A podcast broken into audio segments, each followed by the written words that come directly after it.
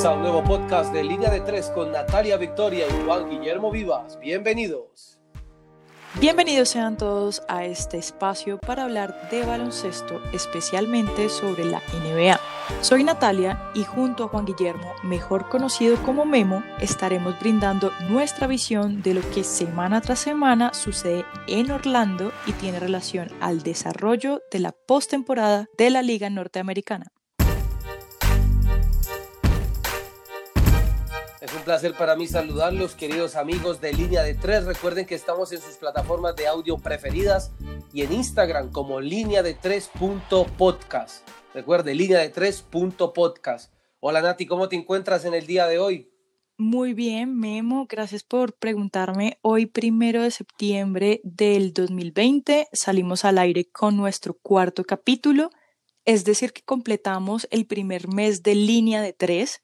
Hemos aprendido y estuvimos recordando no solo de la NBA, sino también del uso de herramientas tecnológicas y técnicas que por lo menos yo no usaba hace un muy buen tiempo. Tienes razón y últimamente sé que habías estado un poco más involucrada en temas de mercadeo deportivo que en el periodismo. En mi caso, el periodismo lo implemento diariamente he venido presentando y analizando por televisión y radio las noticias que tienen un tono político y social en nuestra ciudad y en Colombia, especialmente las noticias judiciales.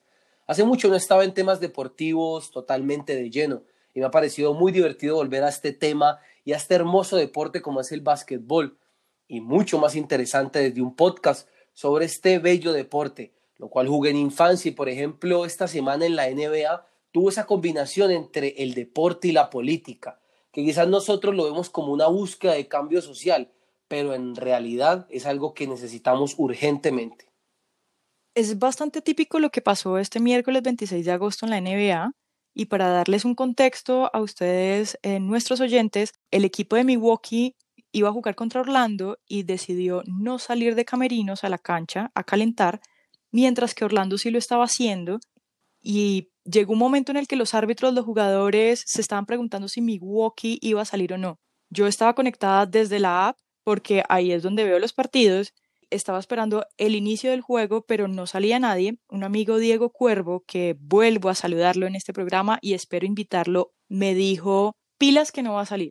Y nos dimos cuenta por Twitter que efectivamente Box había decidido no salir a la cancha. Orlando se dio cuenta y decidió regresar al camerino. Y les digo que es atípico porque uno, esta situación no tiene precedentes históricos y dos, en la NBA el equipo que no se presenta a jugar tiene una multa de 5 millones de dólares. Así que ni las franquicias ni los jugadores corren ese riesgo.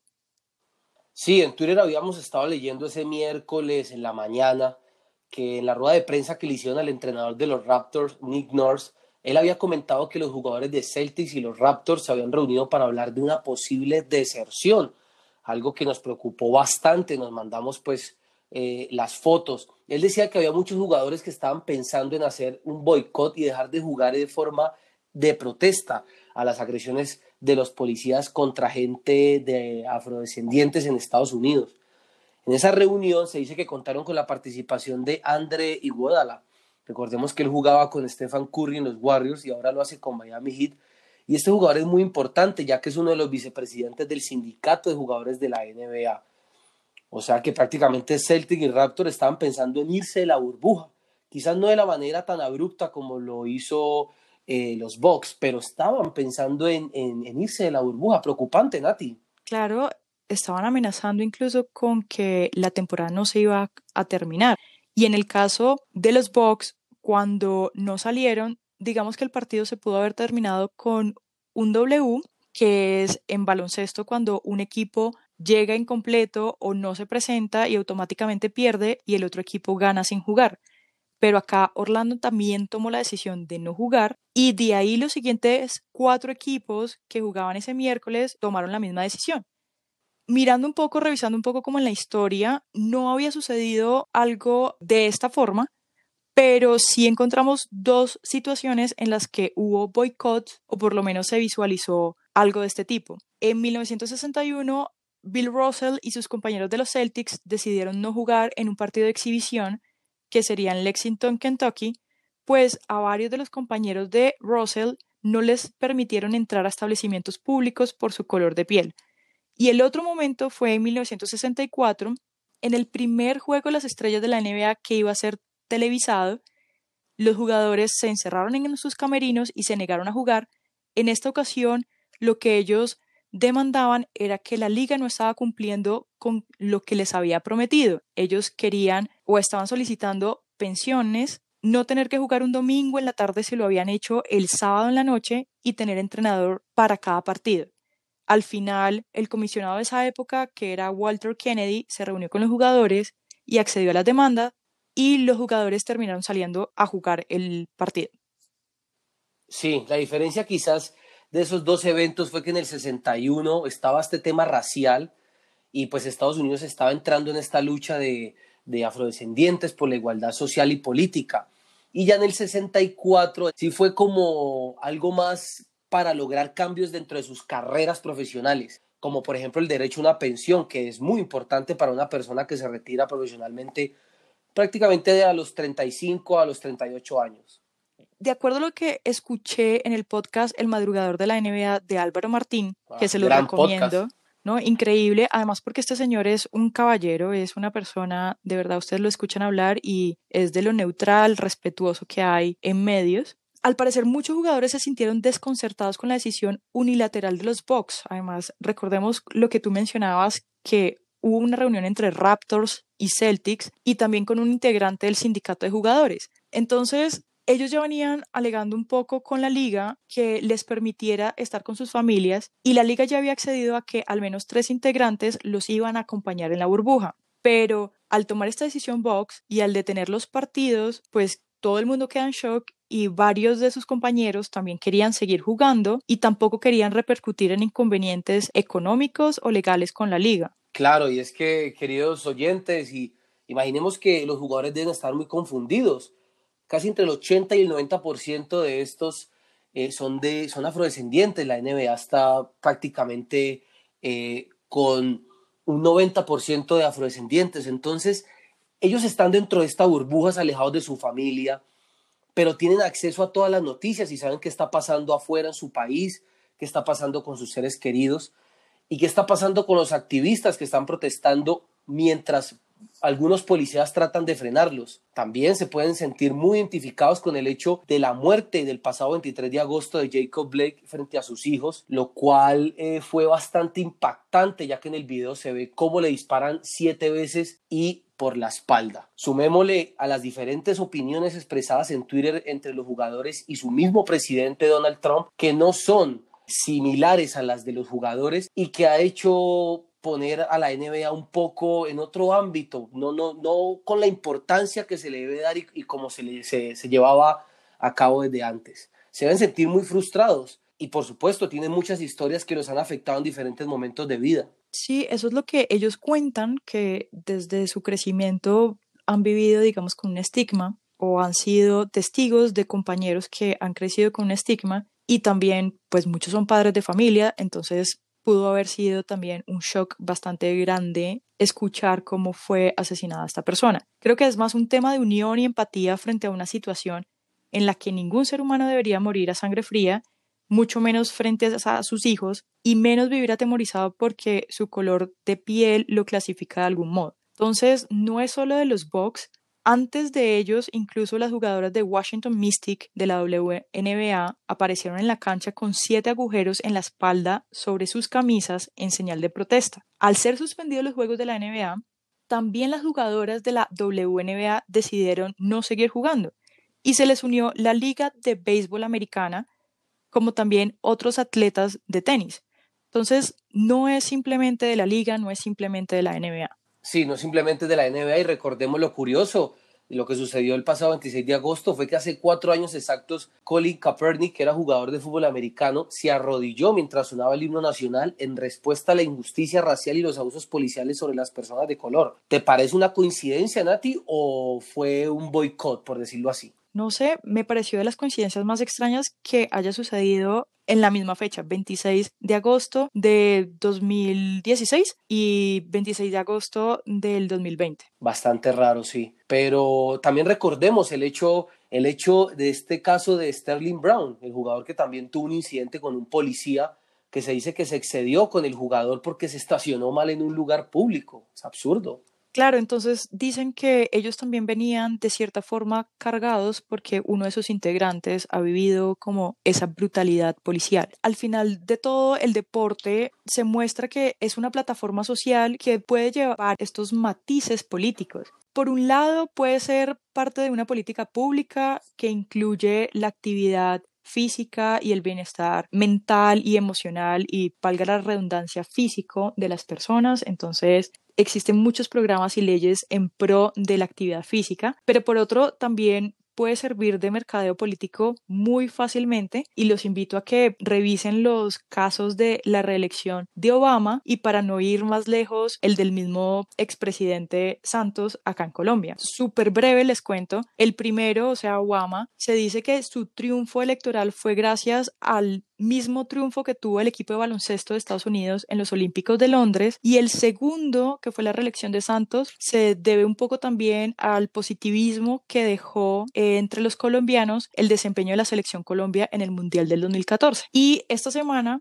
fuimos testigos cuando los deportistas toman el micrófono y se vuelven voceros de transformaciones sociales. Pero eso no es nuevo. Hemos tenido ejemplos también como Mohamed Ali, que anteriormente luchó contra el racismo, la tenista Billie Jean King, por supuesto el caso de Tommy Smith y John Carlos, que lo hicieron en los Juegos Olímpicos de México del 68, levantando el famoso puño con un guante negro mientras estaban subidos en el podio, esto en señal de protesta por los derechos de los afroamericanos. Y por supuesto, y me gusta eh, mencionarlo porque tenemos un caso aquí en Colombia de Jorge Iván Agudelo, un nadador profesional que manifestó que le quitaron sus patrocinios por compartir su postura política en redes sociales, algo que no nos cabe. Por ejemplo, él es uno de los deportistas que cuestiona los asesinatos de afrodescendientes y de líderes sociales en nuestro país y también denuncia desviaciones de dinero en el deporte colombiano, algo supremamente importante y que no se toma en cuenta en nuestro país, pero que tenemos que mencionarlo, el caso de Jorge Iván Agudelo, por favor. Sí, y existen estos personajes que toman, eh, digamos, un partido, una voz, pero también existe otros como Michael Jordan que expresó que su energía y su enfoque estaba más en el juego y que quizás sí pudo haber hecho algo para concientizar a la gente sobre el racismo que se vive en Estados Unidos, pero decidió no hacerlo. Y es que es increíble cómo el mismo presidente de Estados Unidos a través de su cuenta de Twitter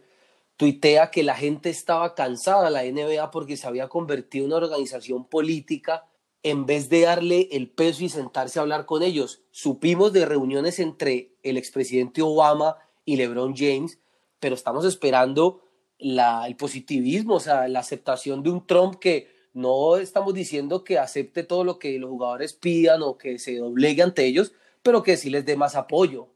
Es difícil con este personaje que es bastante polémico digamos que llevándole un poco la contraria, no creo que la NBA esté perdiendo audiencia porque se esté volviendo política o porque tenga estas matices políticos. Creo que algo puede ser, por ejemplo, que no están jugando en la época en la que estamos acostumbrados. Primero, el baloncesto y el hockey son deportes de invierno y en Colombia no tenemos estaciones, pero en el hemisferio norte están en verano y muy seguramente ahorita hay gente aprovechando el calor y aumentando su actividad social. Por el otro lado, también es cierto que el consumidor actual de deportes ya no lo hace solo por televisión, entonces no es solo un reto de captar la audiencia, sino también de hacer un engagement con ellos. Y no solo la NBA está teniendo algunos inconvenientes entre su audiencia, también lo tuvo, por ejemplo, la liga en España que perdió 13% de espectadores entre el 2019 y el 2018 solo por la salida de Ronaldo.